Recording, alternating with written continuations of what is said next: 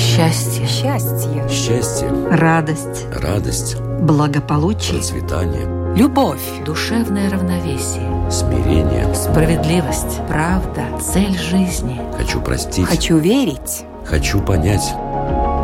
Беседы о главном. На Латвийском радио 4.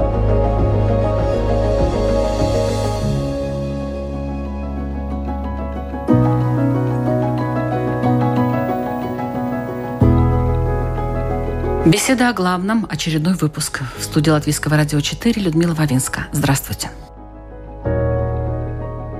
Однажды я слушала небольшую проповедь православного священника. Так он сказал такую любопытную вещь.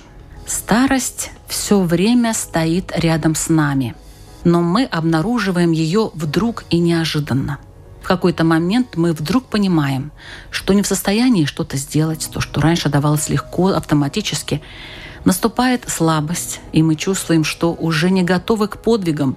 Для нас каждый день прожить – это подвиг – можно согласиться с этим мнением, кроме одного. Неужели старость стоит рядом с нами даже тогда, когда мы молоды, веселы, полны сил? Ведь восприятие старости как немощной старухи, которая тащит за собой невзгоды, болезни и смерть, очень распространено. И в молодости об этом, понятное дело, не хотят ни знать, ни думать. С другой стороны, не кажется ли вам тщетным стремление некоторых людей пожилого возраста убежать от старости – эти новомодные процедуры омоложения, бесконечные активности, путешествия, разнообразные мероприятия, судорожное желание как можно суматошнее провести время, чтобы не думать о настоящем. Опять-таки, а надо ли на самом деле о нем думать? Не проще ли максимально загрузить себя так, чтобы к вечеру свалиться в постель с радостными воспоминаниями о насыщенном дне, таком насыщенном, которого не было, возможно, в прежние, вполне себе зрелые и даже молодые годы? Сейчас в обществе усиленно пропагандируется активная старость, ведь возраст выхода на пенсию все время отодвигается. И этому есть, понятное дело, объективные причины. Но человека подталкивают держать планку, быть в тонусе, трудиться наравне с молодыми кадрами. Вечно активный, вечно здоровый, вечно юный, вечно радостный и вечно полезный. Вот он девиз сегодняшнего дня. Я уж не спрашиваю, реально ли это. Можно спросить, хорошо ли, плохо ли это и к чему это может привести. Сегодня в беседах о главном мы обсудим эти вопросы. Со мной вместе в студии находятся два участника разговора. Это православный священник Александр Пономаренко. Добрый, день. Добрый, Добрый день. день. И имам Ибрагим Нур. Здравствуйте. Здравствуйте, мир вам. Старость не радость или все-таки радость? Вот такая тема, и мы начинаем.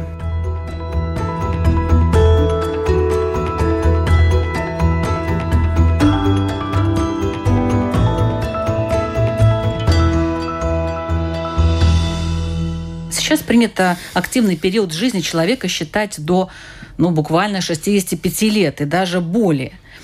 А есть ли какие-то определенные периоды, которые отмечены в религиозных текстах, уважаемый отец Александр? Ну, конечно же, да. И опять с самого начала хочется вернуться к словам того священника, которого вы упомянули. Старость всегда рядом. А дальше известно, что он сказал, к чему он это говорил. Ко благу вашему старость всегда рядом. Или наоборот, бойтесь ее. И здесь невольно, конечно, потому мы и здесь сегодня. Духовная дефиниция интересует, наверное, больше наших слушателей, чем такой мирской взгляд, что ли, на проблемы старения, омоложения и так далее. Вот даже про отца нашего Авраама, праотец мы называем. Э, я вот недавно для себя, готовясь к этой даже передаче, посмотрел, сколько же он лет прожил. Потому что известное Священное Писание, родословная первых людей, она удивляет, и поверить в это э, очень трудно. Например, Адам из Священного Писания узнаем, прожил 930 лет, и практически столько же жена его, Ева. Кто в это поверит сейчас? И потом идет родословная, еще идет книга народов. И вот из этого строилось тогда вообще летоисчисление, если на то пошло. Так вот, Авраам при всех тех его заслугах пред Господом, угодивший Богу, чем? Веру Авраама Господь вменил ему в праведность. Ничего не говорится о том, заслужил ли он сединами своими вот это такое благословение Божие, или наоборот, и ошибки он совершал тоже как человек. Так вот сказано, и такая вот формулировка удивительная. Частично такой посыл дает к этой, вот, наверное, сегодняшнему нашу диалогу. А что для него было смыслом жизни? «И скончался Авраам, и умер в старости добрый, престарелый и насыщенный жизнью, и приложился к народу своему». Удивительно. Это уже в этом такой духовный смысл. И даже больше того, когда умерла Сара, жена его, у него была еще жена Хитура, которую он тоже рождал. Детей рождались и не один, а во множестве. И вот в конце такой финал, венец такой, и приложился к народу своему. А вот, например, когда совершает священник таинство крещения, то, например, при крещении младенца просит Господа благословить его, чтобы тот приспевая возрастом и сединами старости, прославлял Бога в жизни своей и в конце увидел все блага и плоды града Иерусалима по всей своей жизни. То есть младенец только вот крестим его, а уже читаем молитву на то, чтобы он сединами покрытый весь. Там еще сказано, увидел сыновей своих ну и вот, получается, у нас целый такой спектр выборов у человека духовного, у человека, который озабочен действительно своим здоровьем, скажем так. Ну, ответ на этот вопрос – это смысл жизни. Недавно читаешь Амвросия Оптинского, как он и говорил про свою жизнь, обогащенный своим личным опытом, духовной жизни в первую очередь. Здоровье плотское ставил ни во что. Говорил, живи так, как колесо, по жизни катишься, но касаешься только точечкой, а все остальное ввысь. Устремления твои должны быть к Богу.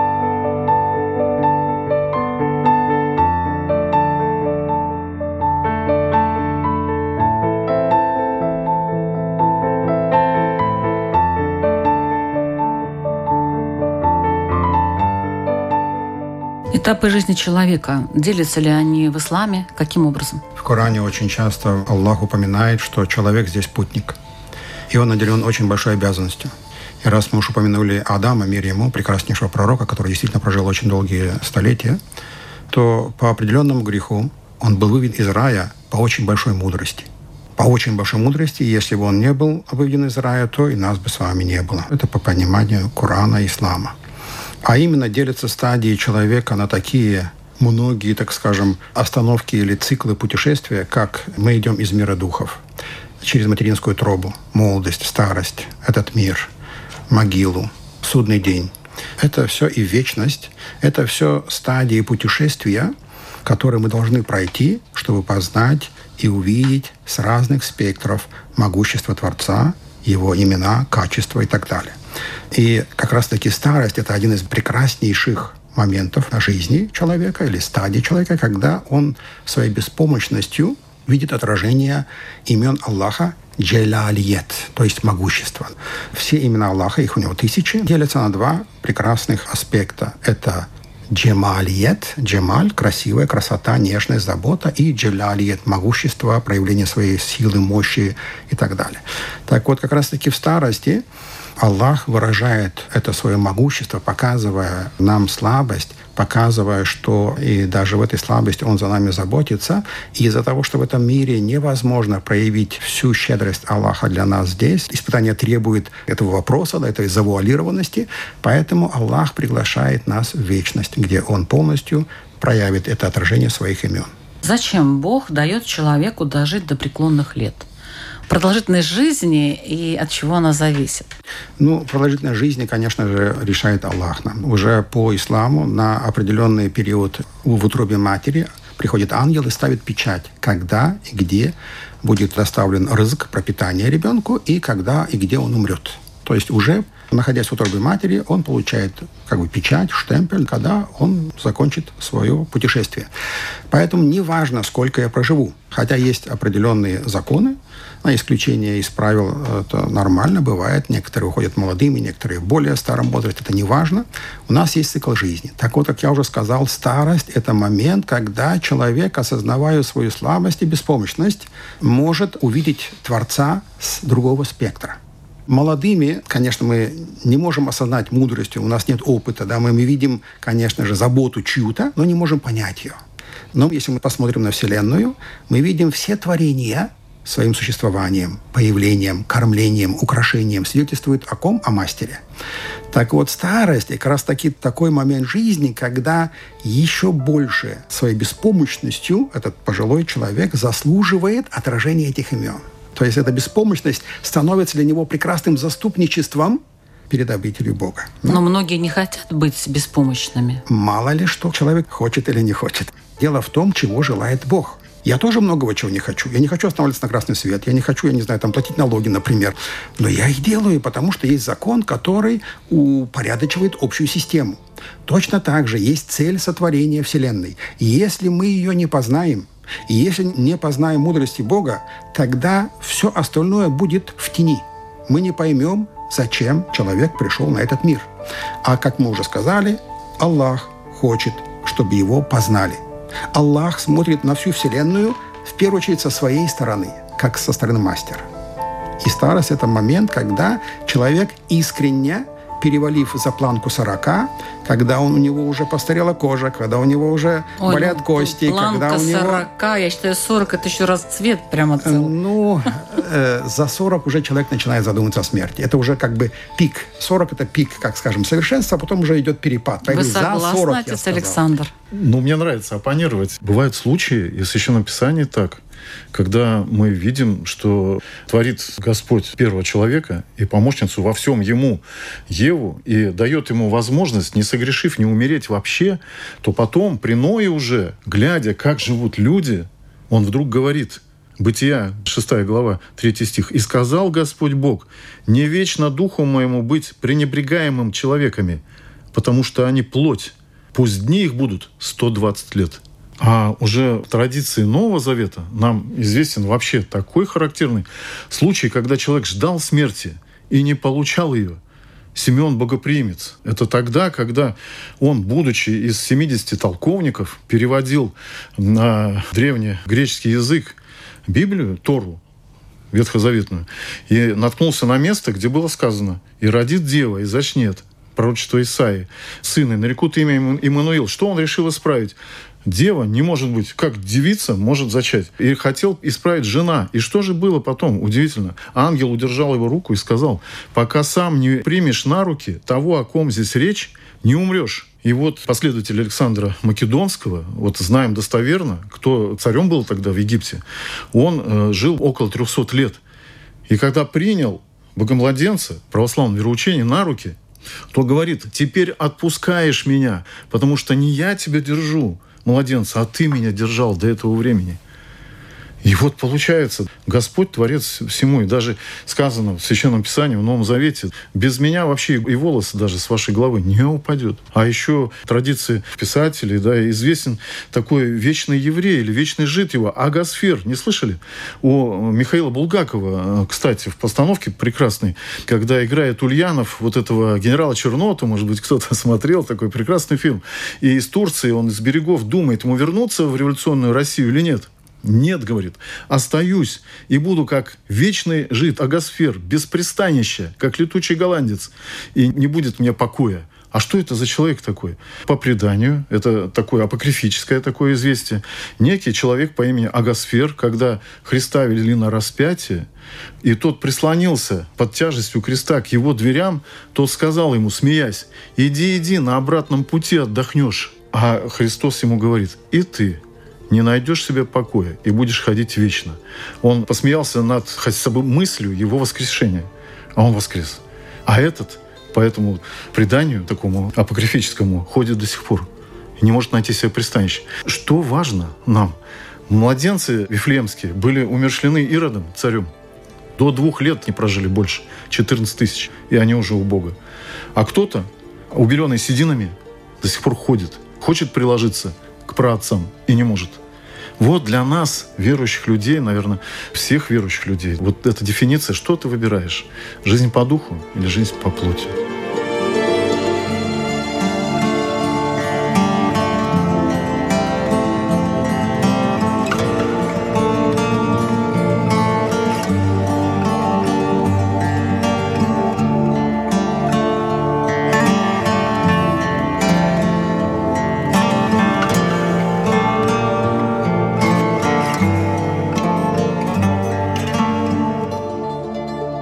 Хочу напомнить, что вы слушаете программу «Беседы о главном».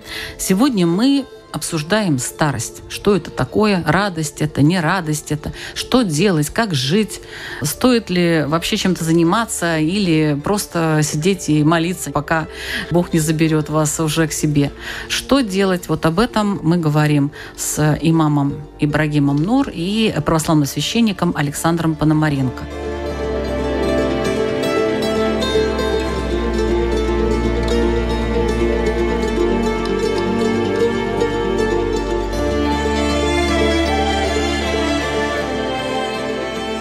Что такое старость все-таки, вот какие у нее признаки. Некоторые люди себя считают молодыми, там, и в 50, и в 60, и в 70 даже. Ну, как я уже сказал, старость – это планка за 40 по исламу. Почему? Не обязательно состояние твоего здоровья, хотя это тоже важно. Если мы возьмем, скажем, физиологически, конечно же, это морщины, старение, ломка костей, лень что-то совершать, уже слабость и так далее, и так далее. А если посмотреть в умственном и, скажем, духовном даже таком в духовном плане, плане, да. да, то мудрость, допустим, есть такой вопрос, почему пророк Мухаммад и основная масса пророков получила пророчество за 40 лет. Как мы уже сказали, до 40 лет какой бы человек богобоязненный не был, его эгоизм, его навс по-арабски, он не дает ему покоя и ждет награды, похвалы и так далее. То есть может вызвать какую-то пользу из своих действий. После 40 уже его разум не может обмануться эгоизмом, навсом. Эгоизм – это неправильно. Навс – это такое вот естество мое я, я желание. ну, Эго. Эго, наверное, да, лучше сказать.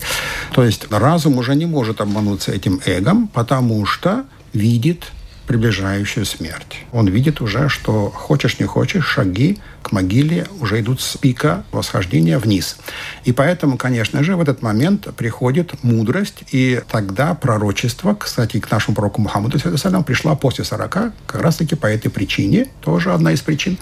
Поэтому если духовный аспект, старость – это мудрость, это приближение к могиле, размышление о вечности. Это да, такие встреча, признаки, да? Встреча со своим Творцом, да, и так далее. Конечно, размышление о смерти может прийти и раньше, но после 40 лет это более реально.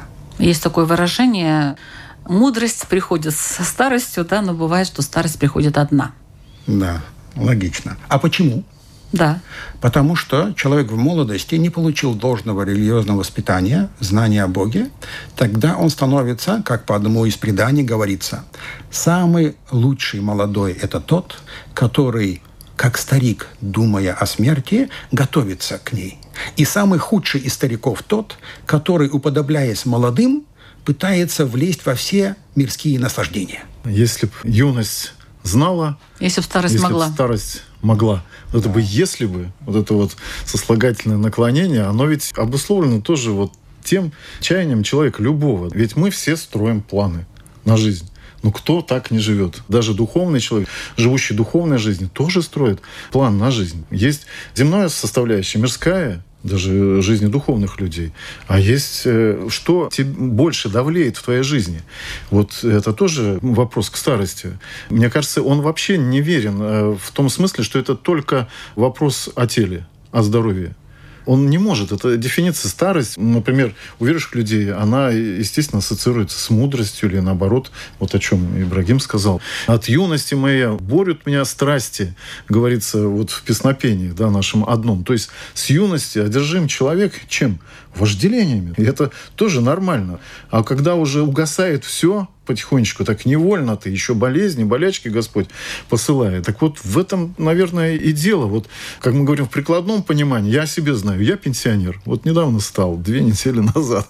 Но чтобы сказать, что я старый, ну, скажите вы, да. Да, вот Я себя так не ощущаю. Тем более, Вот- когда дети вот еще для из, нас, э, из семи детей пример. трое еще э, вот в школе учатся и восемь внуков. Вот это вот о том старости маститей, она не о возрасте, она, что ли, об опыте, наверное, о мудрости на самом деле, правда? Если ты ее стяжал, есть такое слово древнее, вот древнеславянского языка, стяжал. А если нет, то а человека, который мечтает, мечтает, мечтает, и вот то хочу, это хочу, и не думает о духовном, то, наверное, можно вот Эрнеста Хемингуэя привести. Дайте человеку необходимое, и он захочет удобств. Обеспечьте его удобствами, и он будет стремиться к роскоши. Осыпьте его роскошью, и он начнет вздыхать по изысканному. Позвольте ему получать изысканное, и он вас жаждет безумств. Одарите его всем, что он пожелает. И он будет жаловаться, что вы обманули, что он получил совсем не то, что хотел. Эрнест Хемингуэй. О чем это говорит? Конечно. А что? Дорогим, добавьте. Эти наслаждения, которые желает наше эго, невозможно получить в этом коротком временном И мире. они не дают удовлетворения Ни в коем случае. Ни в коем случае. Я понимаю, что отец Александр у нас еще молодой пенсионер, а Я уважаемый... знаю еще более молодого человека, мою маму. Ей 86 вот будет. Я ее спросил, мама, как ты себя чувствуешь? Она мне говорит, как будто мне 18. Вот это прекрасно, по-моему, Да, нет? Состояние души определяет. Состояние души. Молодость или Как будто старость. мне Разве не так? 18. В Коране так и говорит Аллах. Ваша жизнь пройдет, как моргнуть ресницами. То есть моргнуть глазом. Мгновение. Мгновение, да. И все. И ваша жизнь пролетит. У нас есть определенные стадии. Мир духов, утроба матери, молодость, старость и так далее. Так вот, вернемся к старости. Старость – это такой момент, когда человек действительно должен еще больше, благодаря воспитанию в юности, обратиться со своей слабостью к поклонению. Потому что цель сотворения и прихода человека на этот мир – служить Творцу. А надо ли готовиться к старости? Конечно. Как? Как мы уже сказали, воспитание. Воспитание очень важно. Мы сегодня затронем эту тему. Я услышал недавно такое прекрасное изречение. Я был в шоке, я даже сам до этого не додумался, и мне это стало так приятно. Задали вопрос, вернее, не вопрос, а упрек одному молодому, старые люди. Вот в наше время было, вот наши вот были. Уникальнейший ответ. Я его никогда не забуду, наверное. Потому что, говорит, вас воспитывали богобоязненные, прекрасные наши прабабушки. Поэтому вы получили хорошее воспитание. А нас воспитали вы, уже испорченные этим временным поколением. Как говорится, что посеешь, то пожнешь. Поэтому воспитание имеет очень большую роль. Мы часто, как уже правильно здесь было сказано, забываем о воспитании. Даже религиозные люди забывают о воспитании и думают только о мирской жизни. Хотя это очень важно. Воспитание – это как деревце. Куда ты его погнешь, таким оно и будет. Если с молодости человек не получил богобоязненность, знание о встрече с Богом, знание о вечности, тогда уже от этого семени, когда оно станет деревом, нечего ждать прекрасных плодов для этого мира. Но здесь бы я не согласился совсем на 100%. Почему? У нас за спиной советский период жизни. У меня не было моих родителей. Даже в храм не ходили и не знали о Боге ничего. Ну, крещенные только были. Но отец прививал, не скажем, кодекс строителя коммунизма, а там заповеди о Боге нет, а все остальное не кради, не воруй, не прелюбодействуй. Там разве не было? В иносказательном, конечно, смысле. Поэтому вот меня не учили духовности, не учили раскрыть себе Бога. Но пришел момент, как вы говорите, после 40, когда ты начинаешь даже раньше задумываться, а так ли я живу? А Господь тебе в помощь дает иной раз и подсказочки такие, которые называются у нас горьким лекарством. Правда, иногда. И ты что ты можешь человек сам себе запланировать? Вот я тоже строил множество планов. И много таких у нас людей, которые не пришли по традиции, по воспитанию классическому, о чем говорит э, уважаемый Брагин. Да, конечно же, хорошо бы, но не случилось. Но зато сейчас вот идет сын и говорит, родители мои дорогие, хоть вы еще в здравии, слава Богу, и, и живы, давайте-ка я вас в храм отвезу. Уже сын их пытается привести на закате дней к тому пониманию, что ожидает нас в То будущем. есть и сам человек может дойти до каких-то истин. Но без помощи Божией это невозможно. Конечно. Невозможно.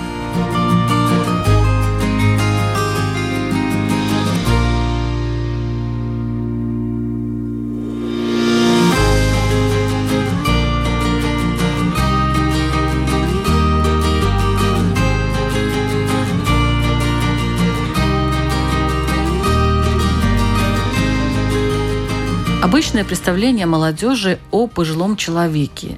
Это человек, который все время бружит. Вот в мое время, то есть он рассказывает о себе в основном, о себе в молодости, какой он был боевой конь, как он там все это мог, как все у него получалось, как было вообще здорово. И жалуется на то, что сейчас. Вот сейчас это не так, и то не так. Правильно ли люди поступают? Конечно, некоторые из них просто это делают ну, бессознательно. Понятно, они не задумываются. Это для них вот важно рассказать про молодость и сказать, что сейчас хуже. Но правильно ли люди делают, когда они так себя ведут по отношению к своим детям, к своим другим знакомым и так далее? Не получат ли они в конце концов просто вот такую изоляцию? Потому что никому не интересно без конца слушать о том, что у тебя там было в молодости, и о том, как сейчас плохо. Конечно, изоляцию получить возможно. Мы все люди, у нас есть эго, и оно постоянно желает, наоборот, показать себя, а не слушать кого-то. Но в этом кроется испытание. В этом мире все... То есть испыт... надо слушать все-таки этих пожилых людей. Нельзя смотреть на любую ситуацию только с одной стороны.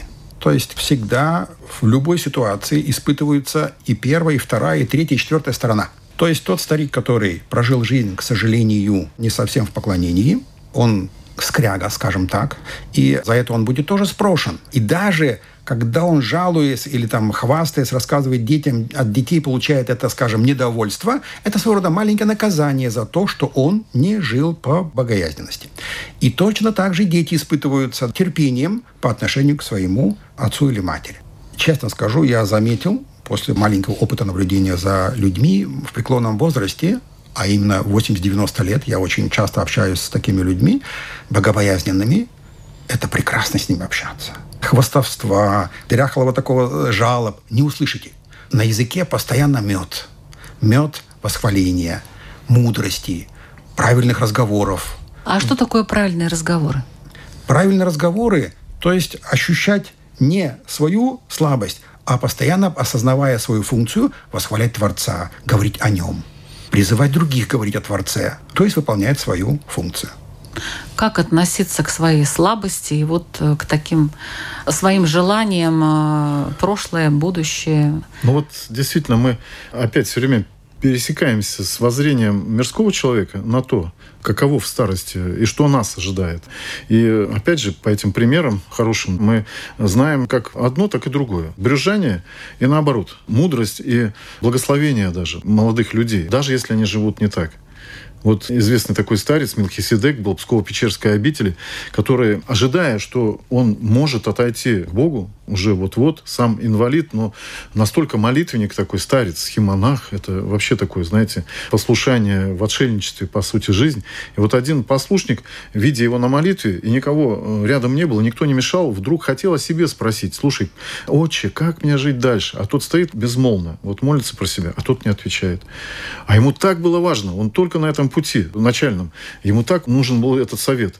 Опять к нему. Прости, что дерзаю тебя отрывать от молитвы, но все-таки подскажи, как мне жить дальше? Идти этим путем, допустим, монашество он имел в виду, или нет? Он еще не монахом был, просто послушник. И опять молчит. И когда он дерзнул третий раз, то старец на выдохе буквально таком, брат, что ты меня терзаешь? Я сам погибаю. Что я могу тебе сказать, о чем научить? Я о себе не знаю, что меня ждет. А он в подвиге, понимаете, десятилетиями. Вот для нас это дефиниция образец вот той духовной радости и мудрости, когда ты сам смыкаешь уста, не желая расточать, даже если ты что-то знаешь. Вот в этом тоже вот такое есть понимание. Младостарец в православной среде, в христианской, что к младостарцу попал. Это о чем? Это вот всегда, начиная путь служения, друг молодой батюшка начинает вещать всем и обо всем, и пророчествовать даже, и так далее. У многих писателей, тоже классиков, есть э, о жизни монастырей, об этом тоже очень много написано. В одном из них такому молодому, порывистому младостарцу отвечает сам игумен и э, говорит, ты как посмел, у тебя еще опыта нет, искус греческого языка – опыт. А ты тут вещаешь. Так вот, говорит, люди же потянулись ко мне. Давайте-ка я тебя в яму засажу на недельку хотя бы.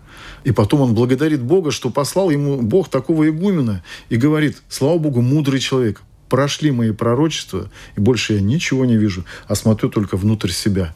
Вот и дефиниции, и другое. Вот это вот мирское понимание. Ну и мирское тоже верно. Вот мне известны такие люди, как и уважаемый Брагиму, которые говорили, только чтоб никого не обременять уходами за мной. Ну, в меру. Можно, конечно, и смиряться надо, должно, но чтобы вот ваша жизнь от этого не портилась. Вы ей не жертвовали. Вот и воззрение, вот и смысл жизни.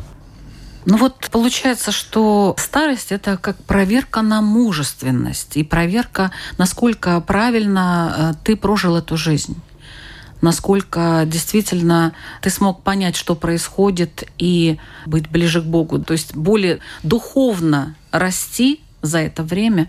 И то, что ты уже в старости получаешь, это те плоды, которые ты выращивал всю свою жизнь. И вот тут хотела все-таки я спросить насчет э, теперешней тенденции, когда люди уже в возрасте пытаются, значит, жить наиболее активно, одеваться, молодиться, ходить на дискотеки. Я не хочу это осуждать. Но, как по вашему мнению, должен себя вести человек старый, не обремененный болезнями? Я замечаю здесь и в Литве, и в Латвии пожилых мусульман, мусульманок, моих знакомых даже есть, которые именно после 40, ближе к 50, некоторые при потере своих детей, опомнившись, вернулись к религии, начали покрываться, начали молиться. У них пришла эта мудрость. Как мы уже сказали, что самый лучший из молодых тот, который, как старик, готовится к вечности, и самый худший из стариков тот, который, как молодой, пытается получить наслаждение.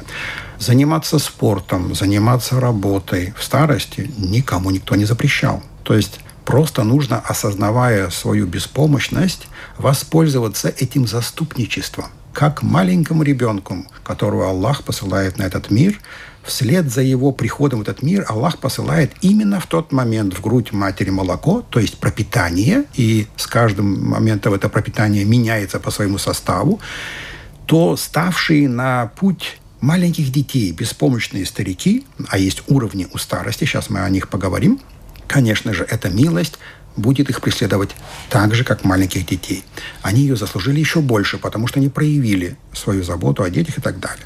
Так вот, по исламу есть определенные уровни, скажем, возраста, Например, от 60 лет Аллах уже не записывает многие грехи. От 70 не спрашивает за даже большие прегрешения. От 80 он уже как человек, который новорожденный, да, без грехов, если он умрет, зайдет в рай. Но при условии, что он верит в Творца. Нельзя путать. Конечно же, нельзя поставить старца, который всю жизнь грешил и не знал Бога, и нельзя поставить на одну же ступень со старцем, который поклонялся и так далее. Конечно же, милость Бога ко всем одинакова. Его имя Рахман, то есть милосердный ко всем. А Рахим, милостивый, это только к тем, кто заслужил вечность, хорошую вечность. Поэтому, конечно же, Бог дает всем пропитание здесь, даже безверующим и злодеям, это его имена, абсолютно щедрейший, то любовь и вечную прекрасную жизнь дает только тем, которых он облюбовал, те, которые доказали и свою любовь и веру к нему.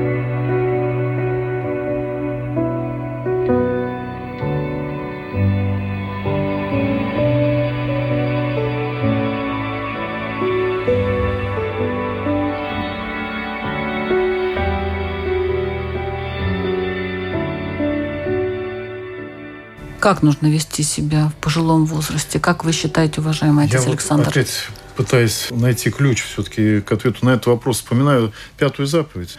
«Почитай отца и матерь твою, и благо тебе будет, и будешь долголетен в этой жизни». Смотрите, если, опять же, мы так воспитываем или воспитаем наших детей, привьем, причем по любви, ухаживая и любя их, ведь невозможно, не любя чада свою, постоянно его наказывая, отказывая там во всем и только строгостью над ним давлеть, ожидать, что он вырастет и будет к нам с любовью, трепетом по этой заповеди вот относиться. Ну, никак. Поэтому настолько здесь все взаимосвязано и гармонично. И тем не менее, если ты привьешь чаду своему вот эти качества в исполнении этой заповеди, ни за одну другую заповедь Господь не обещает никаких наград в целом призывает к Царству Небесному. Но именно в этой пятой заповеди из Деколога мы слышим, почитай отца и матерь, твоих благо тебе будет, и будешь долголетен. А нужно ли заботиться о своем здоровье, говорить о активности и так далее? Ну, а кто же скажет, что не нужно? Да только, опять, на что они направлены? А ради чего? Царь Иезекия, которому ангел Господний возвестил, что дни твои сочтены, вдруг начал молиться так слезно, с одной целью – я не готов еще. И ему Господь через пророка сообщает, еще 15 лет жизни тебе даю. И он в покаянии, в таком серьезнейшем, вот готовится предстать на суд. Апостол Павел говорит, и так положено однажды человеку умереть, потом суд. Вот если человек с палочками ходит, Скандинавия научила нас здоровье своим печься, дай бог, и ты год лишний проживешь, ну ничего, не сделаешь для того ответа на суде. Там, как здесь говорят, земная жизнь – это виртуальная реальность, а там истинная. Мы ее только по вере принимаем. Никто из нас там не побывал, хотя пророком и отцам, и из жития святых, и Евангелия, Священное Писание, мы знаем, что нас там ожидает. И принимаем это на веру. Но знать не знаем. Значит, мы немножко обобщим вот эти вещи. Какими навыками должен обладать человек, чтобы у него была хорошая старость? В первую очередь, навыки религиозные, навыки о Боге, о пророках, святых писаниях, о вечности. Но да? это знание, есть, наверное, больше часть. Конечно. Навыки, навыки в поклонении тогда, если как навыки, как опыт. То есть Может навыки быть, терпение какое-то. Опять же, нельзя смотреть с одной стороны. Это все приходит с образованием религии. Это одно общее слово, которое можно окружить, так э, скажем, в один круг. Образование о религии, которое заключает в себе в первую очередь познание Творца, поклонение, разновидности поклонения существуют. И все это дает опыт человеку, навыки, которые ему дают заслужить эту прекрасную старость. Сразу вспоминается Российская империя. Настолько была уже опытной в том, чтобы прививать и знания о Боге, и в гимназиях, и в начальных школах, и бескошенные там училища, то есть содержание за государственный счет, и везде закон Божий.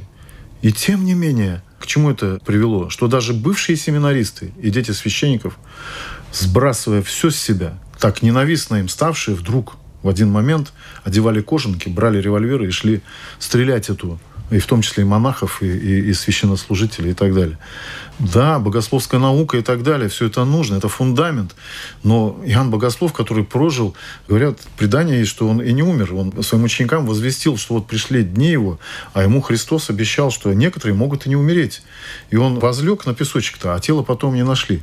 Его благословение было такое, да любите друг друга любите друг друга. И в этом опять вот ключ к тому, чтобы нам стар ты или млад, познавая Бога, быть готовым к встрече с Ним. Вот для нас, верующих людей, интерпретации в разных конфессиях разные, но глобально это смысл жизни для нас. И мы этим живем. Ну вот я хотела тут упомянуть такое слово, как смирение. Некоторые люди не хотят смиряться с тем, что вот у них уже старость наступила, и они много чего не могут, и не получается. А некоторые дни там с болезнями проводят, и кажется, что, господи, почему же это так? Но, тем не менее, не хотят смиряться. Может быть, все таки смирение как один из таких вот очень нужных добродетелей, добродетелей для человека в старости. Смирение со многим, что происходит. Особенно то, что не можешь переменить сам, своими силами. Действительно, да. Могу ли я контролировать биение своего сердца? Могу ли я контролировать рост своего ребенка, да, или своих внутренних органов? Нет. У нас была такая уже тема адетуллах, то есть законы Творца, которые подчинены этому закону, все, вся Вселенная.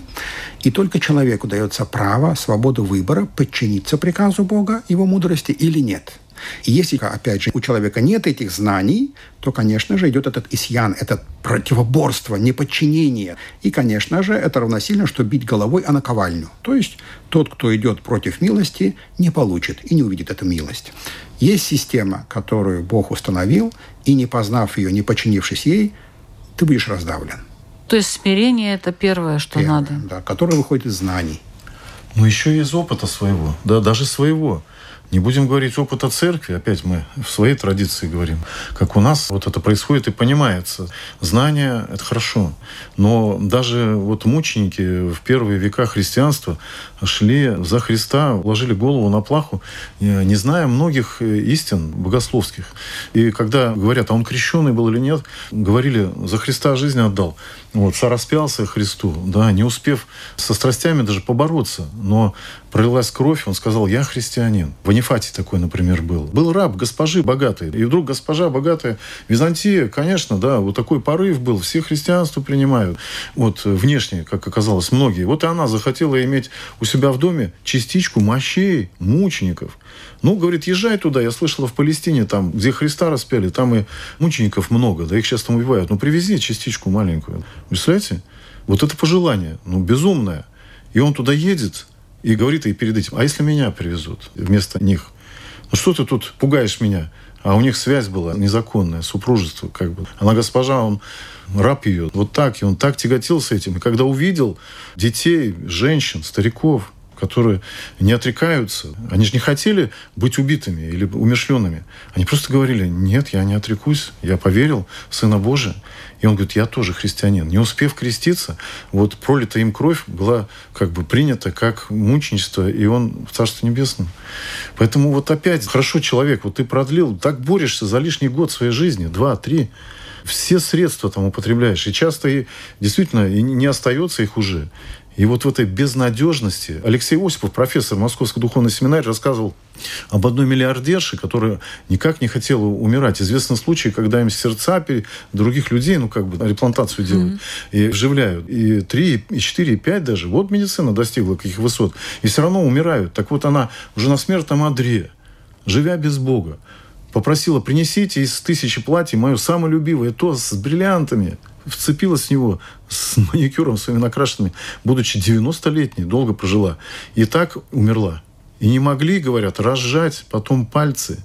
Вот это и все. Вот все, ради чего ты жил, жила. Наше устремление вот такое. Все в землю. Тело и все, что мы нажили, как говорится, непосильным трудом. Помните, как у классика? Три портсигара, три магнитофона и так далее. Все нажито тоже три. Трудом. Куртки тоже три. Да. Все на земле остается, а душа идет к Богу. Вот именно о ней нужно заботиться, большей частью. Для нас это так. Есть уникальная система, то есть система этой Вселенной со своими законами, правилами, предписаниями. И если человек не поймет эти правила и не примет эти предписания, не прочитает эту инструкцию, то, конечно же, как любой механизм нуждается в обслуживании, и любая пылинка, не говоря уже о песчинке, остановит огромные часы, точно так же, если во Вселенной не будет правильное подчинение, правильное познание, правильное служение Богу, то мы получаем то, что имеем. Войны, проблемы, плач в старости, боль разлуки со своей молодостью и так далее.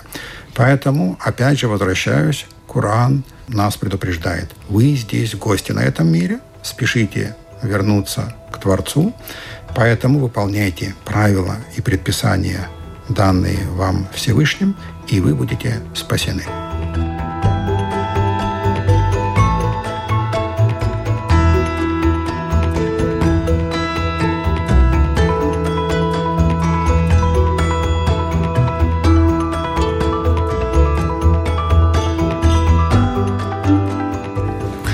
Спасибо за этот разговор. В заключение программы я хочу попросить уважаемых участников задать свои вопросы нашим радиослушателям, которые, наверное, сильно задумались. Тут очень много было произнесено таких глубоких философских вещей.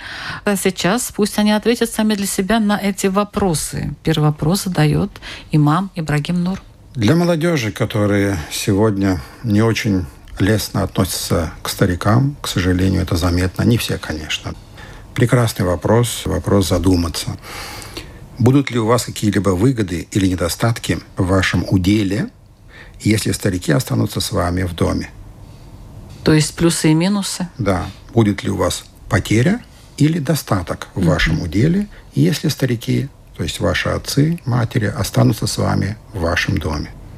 Ну, серьезный вопрос, конечно. И некоторые даже боятся себе его задать. Потому что и здесь, и во всем мире мы видим эту тенденцию дома престарелых. Точка. Спасибо за вопрос. Свой вопрос задает отец Александр Пономаренко, православный священник. Ну вот э, есть изречение в народе «от сумы и от тюрьмы не зарекайся». Я бы добавил «и от старости не зарекайся, иначе будешь ты человеком неразумным. И об этом Священное Писание очень говорит. Но если ты сейчас, человек, готов задуматься о том, как мне продлить годы своей жизни, ведь действительно не настало ли время хотя бы обратить ум свой и сердце на ту заповедь, о которой мы говорили. И благо тебе будет, и долго будешь лет жить, если будешь почитать отца и матерь. Потому что если ты этого не сделаешь, и вдруг придет этот внезапный день, и ты будешь волос на себе рвать, и кричать и вопить всем сердцем и устами. Почему я этого не сделал? Ведь меня предупреждали.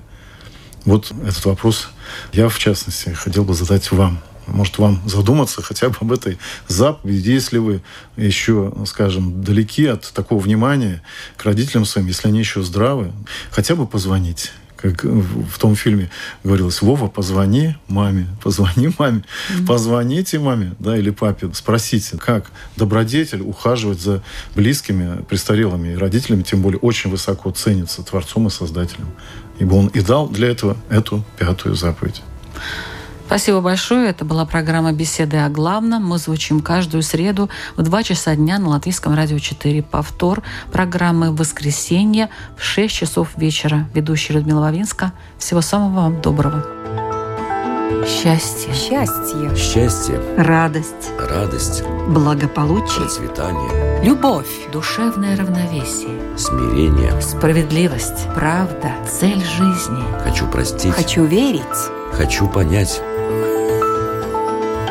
Беседы о главном на Латвийском радио 4.